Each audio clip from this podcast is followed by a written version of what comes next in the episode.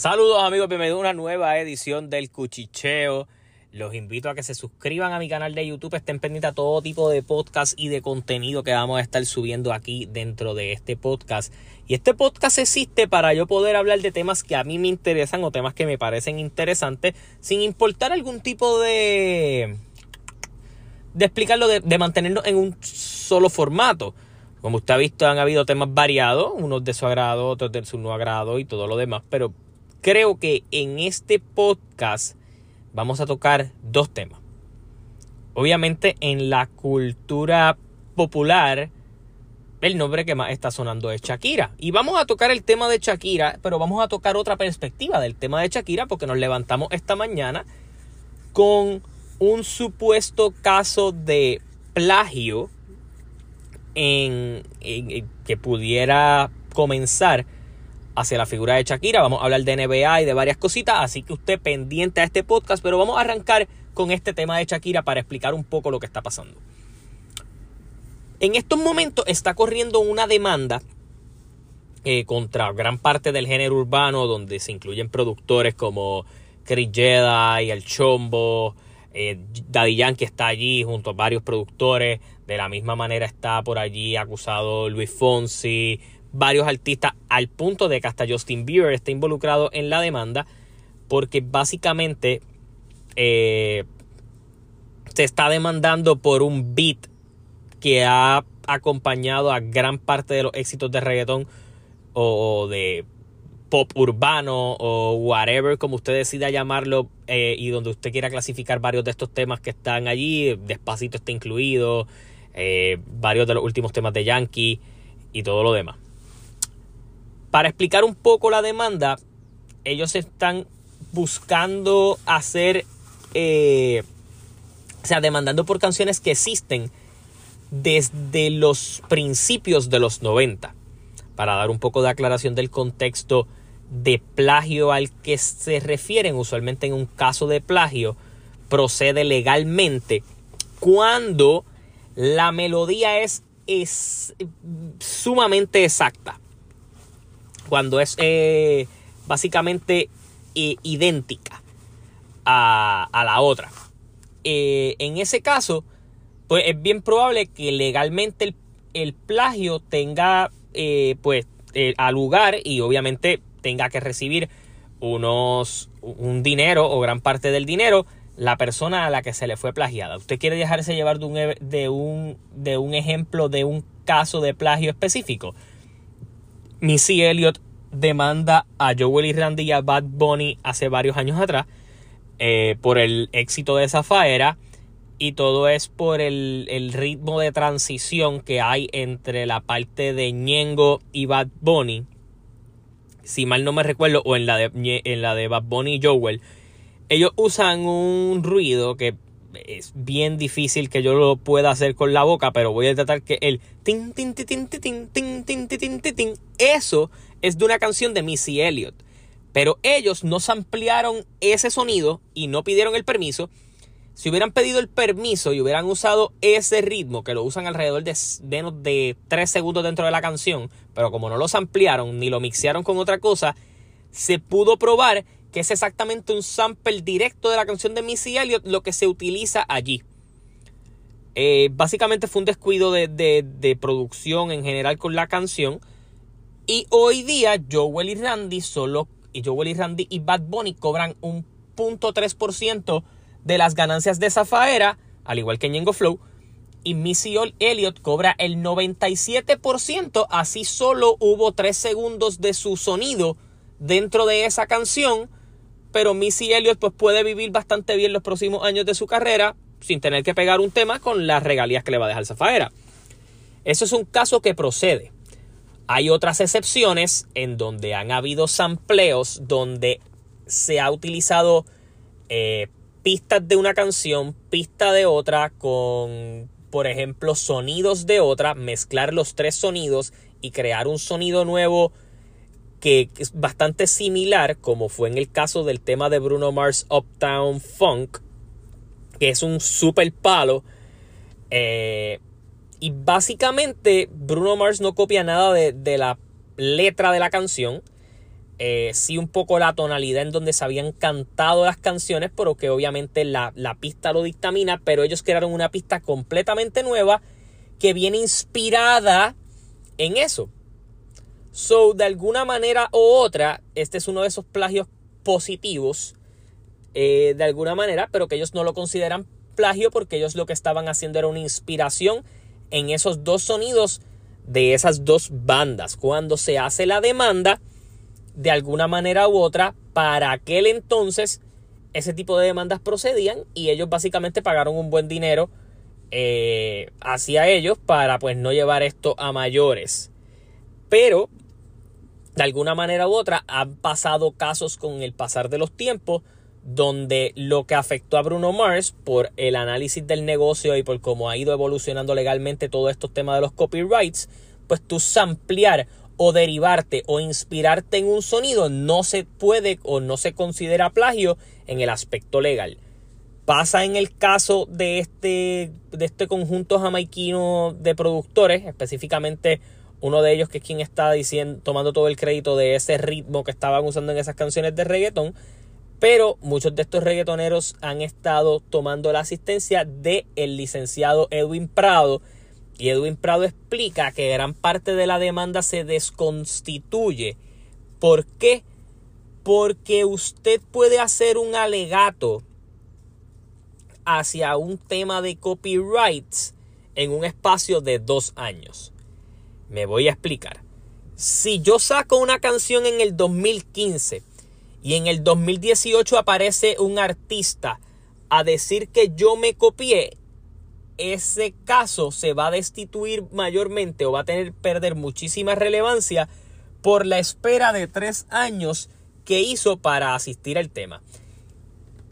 Este conjunto samaiquino está buscando temas desde el 1990 hasta el 2022, porque pues 2023 no, no cae en esta demanda. Según lo que se explica, por los temas que ellos pueden empezar a radicar su demanda de copyright, comienzan en el 2020. O sea, en el 2019, discúlpenme, porque ellos radican esta moción en el 2021. ¿Qué pasa con todo esto? Que probablemente el mayor éxito de todos los que están allí involucrados es despacito. Despacito queda fuera de la demanda completamente, lo cual saca a Justin Bieber de la ecuación. Así que los artistas involucrados, de cierta manera, pues tienen menos temas que hablar. ¿Cuál es la forma más fácil de salir de esto? Pues cuadra un porcentaje. Pero si te quieres ir a tribunales, es bien probable que esto no lleve a mayores porque se pudiera probar que no son ritmos exactos, son derivados e inspiraciones y no plagios, así que es bien probable que eso no pase. ¿Por qué hago toda esta explicación? Porque Shakira ayer lanzó un Bizarrap donde eh, lució muy bien, hizo un buen trabajo. Probablemente va en ruta a ser el Bizarrap más visto en la historia de Bizarrap. Aunque el de Quevedo pues se volvió muy popular. Pero con, esto de Shakira pues el Bizarrap ha dado otra contienda porque apela a un público diferente. Shakira es casi el primer artista pop y cuando me refiero al primer artista pop, usted puede decir, ah, pero ahí estuvo Anuel, Nicky Jam, eh, Duki y otras figuras, sí, pero son figuras del género urbano, no son figuras del género pop que han transicionado al pop urbano, que es algo que Shakira lo ha hecho, lo ha hecho mucho antes. El que quiera decir que Shakira se montó en la guagua del urbano ahora está equivocado. Usted puede decir eso de Luis Fonsi, usted puede decir eso de otros artistas, pero no lo puede decir ni de Shakira ni de Enrique Iglesias que llevan montado en esta ola desde básicamente el 2010. Y Shakira, a diferencia de tal vez Enrique Iglesias, que años subsiguientes es que empezó a tener temas de él individuales que sonaran urbanos, Shakira ya había sacado canciones como Loba, como Rabiosa y otro tipo de, de, temas y colaboraciones donde hasta el mismo Ñejo y Dalmata han participado. O sea, eh, básicamente ella, hay bien pocos eh, reggaetoneros que no han colaborado con Shakira. Y al igual, eh, Shakira también tiene el récord de tener una canción número uno en los Billboard en los 90, en los 2000, en los 2010 y en el 20 y en la década del 2020, ahora con su canción con Osuna. Además de que estuvo bien posicionada con su canción con Rau, en estas colaboraciones y en sus canciones individuales está generando un éxito increíble. ¿Por qué explico todo esto? Y porque sé que esto que pasó con Bizarrap es un palo. Eh, donde básicamente Shakira utiliza su despecho amoroso de su relación, eh, de su matrimonio fallido eh, con, con, Gerard Piqué, exjugador del Barcelona, y lo monetiza de una manera estratégicamente perfecta, porque hay unas barras tipo tiraera hacia eso. En mi vida yo pensé ver a Shakira haciendo una tiraera en un medio urbano, eh, tipo urbano, hacia su ex esposo, pero lo vimos. Entonces, cuando tuve este éxito tan arrollador, cuando Shakira ha sido el tema de conversación por las pasadas 12, 14 horas al momento de usted escuchar esto, ¿qué siempre pasa? Pues hay un hay una artista, creo que se llama Briela. Puedo equivocarme, es una artista venezolana que sacó un tema en agosto del 2022. El tema se llama Solo tú. Eh, donde básicamente, eh, aunque el tema no tiene nada que ver con la temática de Shakira, eh, creo que se llama Solo tú, en paréntesis Bubalú. y ella hace una tonalidad alargada en dos ocasiones del, del Solo tú, que de alguna manera Shakira replica en el Bizarrap. Eh, y obviamente la pista ayuda a que suene bien parecido ese cantito del solo tú en el tema de Shakira. Y básicamente la estructura de cómo lo utiliza, pues es el, en, en esos pedazos, es bien similar a como, la, ella utilizó su voz en esos momentos. Ahora, ¿A qué vamos con todo esto? Esto no es un caso de plagio todavía. Eh, utiliza su red de TikTok para decir lo siguiente. A mí se me parece mucho lo que ella hizo eh, allí. Admiro mucho a Shakira y todo lo demás, pero creo que se parece. Lo hizo muy respetuosamente. Después tú te vas a sus historias de Instagram y te das cuenta que de alguna manera u otra ella está pidiendo que se le reconozca como compositora eh, slash whatever del tema. ¿Qué pasa si a ella la ponen como compositora del tema? Va a recibir unas regalías de ese tema producido e interpretado por Shakira. No sabemos quiénes son los escritores de este tema porque obviamente al ser una sección de Visa Rap y eh, al ahora estar saliendo en los medios digitales, pues habría que ver quién contribuyó en la escritura de esta canción. Porque todos ellos van a recibir un por ciento. Pero habría que añadir entonces a esta artista venezolana si fuera el caso. Pero yo creo que Shakira debe aprender de sus errores. ¿Por qué?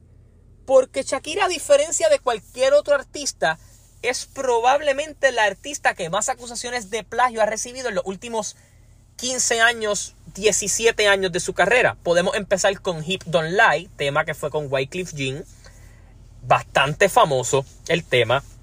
O sea, un super palo pero que todo el mundo reconoce que las trompetas del principio del tema son exactamente las mismas trompetas del tema del 1992, Amores como el nuestro, de Jerry Rivera. El puertorriqueño lo puede notar mucho más rápido que cualquier otra persona y el salsero peor todavía. ¿Qué pasó en ese caso? Shakira dijo que la idea de las trompetas es de Wycliffe Jean y como Wycliffe Jean funcionó como el productor del tema, la demanda tendría que haber sido a Wycliffe Jean que produjo el tema porque no hay nada cantado. Jerry básicamente desestima la demanda y dice que pues que fluyan y ya, no, lo, lo ignoró por completo.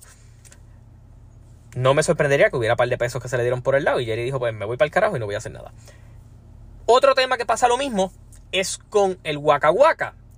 El Waka Waka que utilizó Shakira, que es otro palo mundial en su carrera, y básicamente fue el tema del Mundial de Sudáfrica, toda la interpretación del principio es normal, pero el ritmo del medio del samina mina e e waka waka e e eso es de una canción africana que es una canción africana que se utilizaba eh, para momentos eh, básicamente las fuerzas armadas de África utilizaban ese cántico de la misma manera en como lo interpreta Shakira sin fallar un tono de allí para cuando ellos estaban haciendo algún tipo de marcha, manifestación o de alguna manera u otra, cuando había algún tipo de conflicto bélico y la preparación de las tropas, se cantaba el Waka Waka.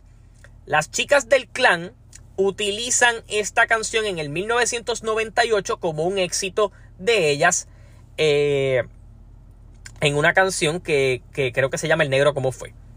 Canción que mucho más adelante, creo que para el 2001, Wilfrido Vargas, eh, merenguero dominicano, utiliza la misma tonalidad, pero con el permiso de las chicas del clan. ¿Qué pasa con esto? Quien se fija de esto es Wilfrido Vargas. Wilfrido Vargas entra en una contienda legal que incluye a las chicas del clan y a Wilfrido Vargas demandando a Shakira por el Waka Waka y Shakira tuvo que admitir que ella sí utilizó eso como inspiración para las fuentes eh, porque era en África y todo lo demás. So, básicamente ella admite haber plagiado exactamente la letra que si hubiera pedido permiso se hubiera obviamente ahorrado todo ese conflicto. Nos movemos a otro tema en su carrera, específicamente dos, y que son bastante contemporáneos. Loca y rabiosa. ¿Cuáles son los problemas de esos dos temas? Primero, en Loca, ella utiliza eh, básicamente el cántico de una canción del el rapero dominicano El Cata. Eventualmente ella eh, terminó haciendo una colaboración con el Cata y, le empieza a dar crédito por el tema, porque pues como que hicieron una regrabación donde él primero hacía eso, pero sí hubo una contienda primero de ese plagio. Nos movemos al otro tema. ¿Qué pasó con Rabiosa? En Rabiosa no, no se copió de nadie en la letra, pero hizo exactamente el mismo baile que se hizo en otro video. ¿Cuál era exactamente el problema de haber hecho ese baile? que no solo se copió, sino que el baile de alguna manera estaba patentizado con la canción, así que de alguna manera eventualmente tuvo que haber un acuerdo monetario para poder llegar a eso. Así que Shakira ha tenido muchos conflictos en términos de plagio y no quiero llegar a otro que es exactamente el de la canción de la bicicleta con Carlos Vives, donde un estribillo exactamente igual es usado en el coro. Pero ¿qué pasa? Ese estribillo, aunque la canción es de Shakira, quien lo canta es Carlos Vives, así que los demandan a los dos, pero aunque la canción de Shakira es vallenato y la canción original es de un salsero, el estribillo suena exactamente igual y tuvo que haber un acuerdo monetario. Así que Shakira en su carrera ha tenido cinco conflictos de plagio más los que no nos hemos enterado. Podría ir en camino a un sexto. ¿Qué puede pasar con todo? ¿Y cuál es la diferencia entre todos los temas previos que yo mencioné? La bicicleta data del, del 2017. El 2017 es el año en donde yo comienzo a hacer contenido regularmente en mi plataforma. Y al día de hoy, de la manera en cómo se consume, se monetiza y se organiza el contenido y genera dinero, es muy diferente. Ahora mismo es mucho mayor. So, si Briela, la artista venezolana, no llegara a recibir el crédito, que sería lo mucho más factible si fuera el caso de que ella utilizó esto como inspiración, aunque yo no considero que allí sería un plagio, porque básicamente la canción no tiene nada que ver, ella puede defenderse hasta de la manera que ella cantó en esa tonalidad, porque era lo que la pista exigía y pues casualmente se parecía, pero en ese término de plagio y de todo lo demás, si a Briela la pusieran de compositora, esa muchacha da el palo de la vida por la simple y sencilla razón de que este tema está generando dinero por todas partes y va a generar dinero por todas partes por los próximos seis meses. Así que ella sería la primera persona que guisa de básicamente pasar de su anonimato a tal vez haber eh, recibido algo de dinero en TikTok porque la canción se utilizó en TikTok viralmente, que de allí podemos entender que tal vez saliera la idea de producción y la idea de Shakira de utilizar el tema porque tal vez era un tema que ella consideraba que era un estribillo de TikTok que ella podía utilizar y tal vez desconocía quién era el artista original. Cosa que debe hacer cuando va a hacer un plagio bien hecho. Pero pues, al haber hecho esto, veremos a ver en qué termina esto, si esto termina en una contienda legal, pero eso no le quita el brillo a que Shakira básicamente ha dado la barrida de la vida en esta tiraera. Con eso dicho, nos toca movernos a la NBA y les di ahí como unas pequeñas clases de plagio y de todo lo demás. Sé que no es como que el fuerte del tema, pero pues consideré que era necesario explicar un poco el contexto para que usted vea que si Shakira hizo plagio no es la primera vez que lo hace. Eh, y que el plagio está de tema. Eh, así que veremos a ver. Vamos a hablar de la NBA, los scores de anoche. Los Pistons derrotan 135 a 118 a los Minnesota Timberwolves. Los Wizards derrotan a los Chicago Bulls 100 por 97. Los Milwaukee Bucks derrotan 114 a 105 a los Atlanta Hawks. 114 a 125 los Celtics derrotan a los Pelicans. Eh, los Knicks 119 a 103 a los Pacers. Los Knicks se llevan la victoria. 135 a 129 los Grizzlies derrotan a los Spurs. Racha de 8 juegos para, para los Grizzlies en estos momentos. Los los Denver Nuggets hacen una salsa barbecue con los Suns 126 eh, a 97 y otra salsa nocturna cuando los Kings derrotan 135 a 115 a los Rockets. ¿Cómo quedan los standings después de todo esto, de todas estas victorias, derrotas y todo lo demás? Vamos al este primero. Los Boston Celtics con 30 y 12 lideran la liga tanto en, en, en récord y en general. En la segunda posición están los Brooklyn Nets con 27 y 13. En la posición número 3, los Milwaukee Bucks con 27 y 14. Filadelfia número 4 con 25 y 15. Los Cleveland Cavaliers en la quinta posición con 26 y 16. En la posición número 6, los New York Knicks con 23 y 19. Posición número 7, Indiana con 23 y 19 también. Pero al Knicks, a los Knicks llevarse el pareo de ayer Obviamente tienen la ventaja para acomodarse en el standing. En la posición número 8, 22 y 20 los Miami Heats. Posición número 9 con 19 y 22 los Atlanta Hawks. En la posición número 10 con 19 y 23 los Chicago Bulls. En la posición número 11 y fuera de puestos de play-in y de playoff. Toronto con 18 y 23, Washington con 18 y 24, Orlando con 16 y 26, Detroit con 12 y 33 y los Charlotte Hornets que pues las lesiones no lo han respetado para nada durante este año. Eh, tuvieron un arranque de temporada bastante bueno. Eh, y bueno, actualmente pues están jugando para 11 y 31, probablemente orándole a Cristo que Víctor Wembanyama llegue el año que viene. En el lado del oeste, los Denver Nuggets con 28 y 13 tienen la primera posición asegurada de esta conferencia. Nikola Jokic sigue número uno en la tabla del, MVP. Eh, básicamente para dar un poco de data, ellos jugaron back to back en el día de antier, al momento de, yo, de que yo no grabé ese día, él hizo un triple doble perfecto. Y cuando digo un triple doble perfecto, les voy a explicar qué es un triple doble perfecto para que usted entienda eh, el contexto de la temporada histórica que está teniendo el señor Nicolás eh, Nicolás Jokic. Jokic tiró ese día 14 puntos, 11 rebotes, 16 asistencias, un steal, un block. De tiro libre, perfecto de field goal, perfecto. Así que fue un juego en donde Nikola Jokic todo lo que tiró, que no fue mucho, lo encestó y hizo a todos sus compañeros mejores. En el día de ayer, Nikola Jokic vino y se zumbó otro juegazo de 21 puntos, 18 rebotes, 9 asistencias, con un field goal. Voy a verificar aquí el field goal para, para no equivocarme. Solo de 66%. Eh, muy activo en los rebotes. Eh, solamente tuvo tres turnovers eh, y básicamente gracias a él otros seis jugadores pudieron anotar en doble dígito. Así que Nikola Jokic llevándose todo para poder ser el MVP de la temporada y no solo ser el MVP de la temporada, viene en, a Denver en el primer lugar del oeste, uno. Número dos, creo que está, está cerca de estar primero, eh, o sea, está categorizado en todas las estadísticas. Él está bien, eh, muy bien acomodado. Eh, si usted viene a analizar y se deja llevar de todo lo que está pasando en la liga,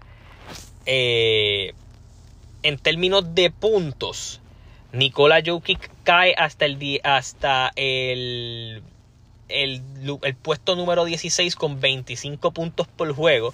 Obviamente en una liga que se anota muy, de, o sea, demasiado.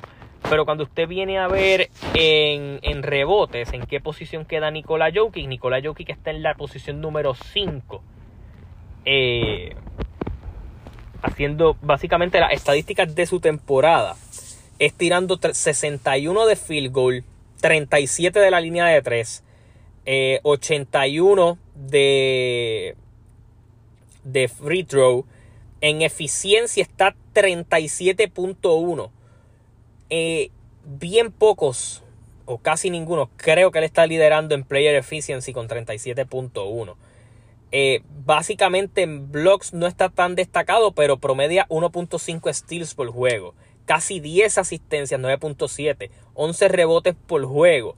Y más allá de eso, los 25 puntos que está anotando. A pesar de que las dos temporadas previas de Nikola Jokic son históricas, el factor de que tenga primero a su equipo y haciendo otras cosas, elevando estadísticas que precisamente no son los puntos, sino la asistencia y los rebotes, sigue mostrando que Nikola Jokic, por más relajado que sea, por más que tal vez no sea la, estrella más mercadiable de la liga, y que tal vez este swagger tipo Tim Duncan de tranquilidad que él tiene, eh, le está trayendo fruto.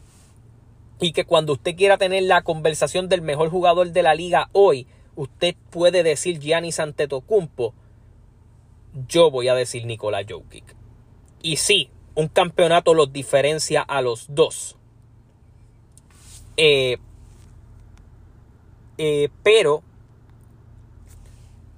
creo que Nikola Jokic este año está tomando esa delantera. En, o sea, usted puede escoger el que usted quiera. Eh, la liga tiene jugadores espectaculares y hacer un top 10 hoy día es bien complicado. LeBron sigue haciendo cosas históricas, Durant sigue haciendo cosas brutales, los Luca, los Tatum, los Jokic, los Giannis haciendo cosas impresionantes, los Jamorant por su lado, Domantas Saboni eh, teniendo un temporadón, pero al momento la mejor temporada que está teniendo alguien, aunque Luca sí que esté promediando casi 35 puntos por juego, la está teniendo Nikola Jokic. ¿Por qué? Porque en términos de resultado y de equipo, Nikola lo hace todo. Ok, Denver número uno, empatados con Memphis en la posición número 2 con 28 y 13. Memphis lleva una racha de victorias de 8 juegos. Los Pelicans, que han estado sin Zion Williamson por los pasados juegos, eh, van a estar dos semanas sin él, han podido ganar sin él y se mantienen en la tercera posición los Sacramento Kings, que yo creo que nadie esperó que esta gente fuera hasta el cuarto en este momento de la liga. Lleva dos juegos ganados. Están jugando para 22 y 18. Ayer tuvieron una buena victoria. Están bien comandados por Diaron Fox y Domantas Sabonis. Si Domantas Sabonis no es All-Star este año, una falta de respeto. En la posición número 5, los Dallas Mavericks con 23 y 19. Con 22 y 21, los Ángeles Clippers eh, los Suns se mantienen en la, en la séptima posición con 21 y 22, pero todo esto es gracias a que pues, Golden State tiene una racha de tres derrotas consecutivas. Eh, están en la octava posición con 20 y 21. Utah jugando para 21 y 23 en la 9. En la 10 está Minnesota con 20 y 22. Los Portland Trail Blazers están con 19 y 21. Los Lakers con 19 y 22. Oklahoma City con 18 y 23. 13 y 29 los, los Spurs. Y Houston con 10 y 31. Del 12. Escuchen bien esto en, la conferencia eh, oeste. Si el que está 12 entra en una racha de victorias importantes, todavía es sumamente alcanzable la tercera posición del oeste. O sea, así de abierto está el panorama en el, en el oeste. ¿Por qué? Porque los Lakers están jugando para 19 y 22 en la posición número 12. Pero, por ejemplo, de ellos llevarse una victoria, probablemente en su juego que tienen esta noche, eh, contra. Bueno, los Lakers juegan hoy. Yo los Lakers juegan el sábado. Ah, no, me, aparece. Ah, bueno, juegan hoy contra Dallas. Pongamos que los Lakers le ganan a Dallas hoy. Si los Lakers le ganaran a Dallas hoy, Dallas jugaría para 23 y 20. Que los dejaría todavía en la posición en la que están. Pero si por ejemplo, si los Lakers se llevan esa victoria, subirían a la posición número 10 estando en la 12. Solo con esa victoria, ¿por qué? Porque Minnesota está en la décima, pero con 20 y 22. Estarían empates, baja a Portland. Y de la misma manera, si Utah de casualidad perdiera su juego de hoy y los Lakers ganaran, el juego de Utah hoy es contra... Ay Dios mío, el juego de Utah hoy es contra los Magic y los Suns juegan contra Utah. Estos juegos son bien importantes, ¿por qué? Porque los Clippers que están sexto tienen 21 derrotas. Y los Lakers que están 12 están 22. Y si usted quiere contar a Oklahoma City, que si le diera por hacer una racha de victorias pudiera ser algo importante, solo tienen 23 derrotas. ¿A qué vamos con todo esto? Todos estos equipos van a depender de las lesiones. Curry le regresó a Golden State, pero Golden State está machucado. Ese tiempito que estuvo Curry fuera, pues Clay lo han descansado, Draymond. Eh, ustedes saben que este equipo ha tenido problemas de, no de química, pero defensivos durante toda la temporada. Eh, así que genuinamente eh, las cosas se están poniendo complicadas allí. Así que hay que ver qué pasa. Pero nada, como siempre yo los invito a que estén pendientes a mi podcast. hemos hablado de todo lo de Vince McMahon y de luchísticamente hablando dentro del canal, así que no me quiero enfocar mucho en eso, eh, porque pues vayan a mi canal, ahí hay hasta Reels hablando de eso. Así que hasta la próxima, se cuidan, nos vemos. Gracias por el apoyo siempre, pendiente a mi podcast.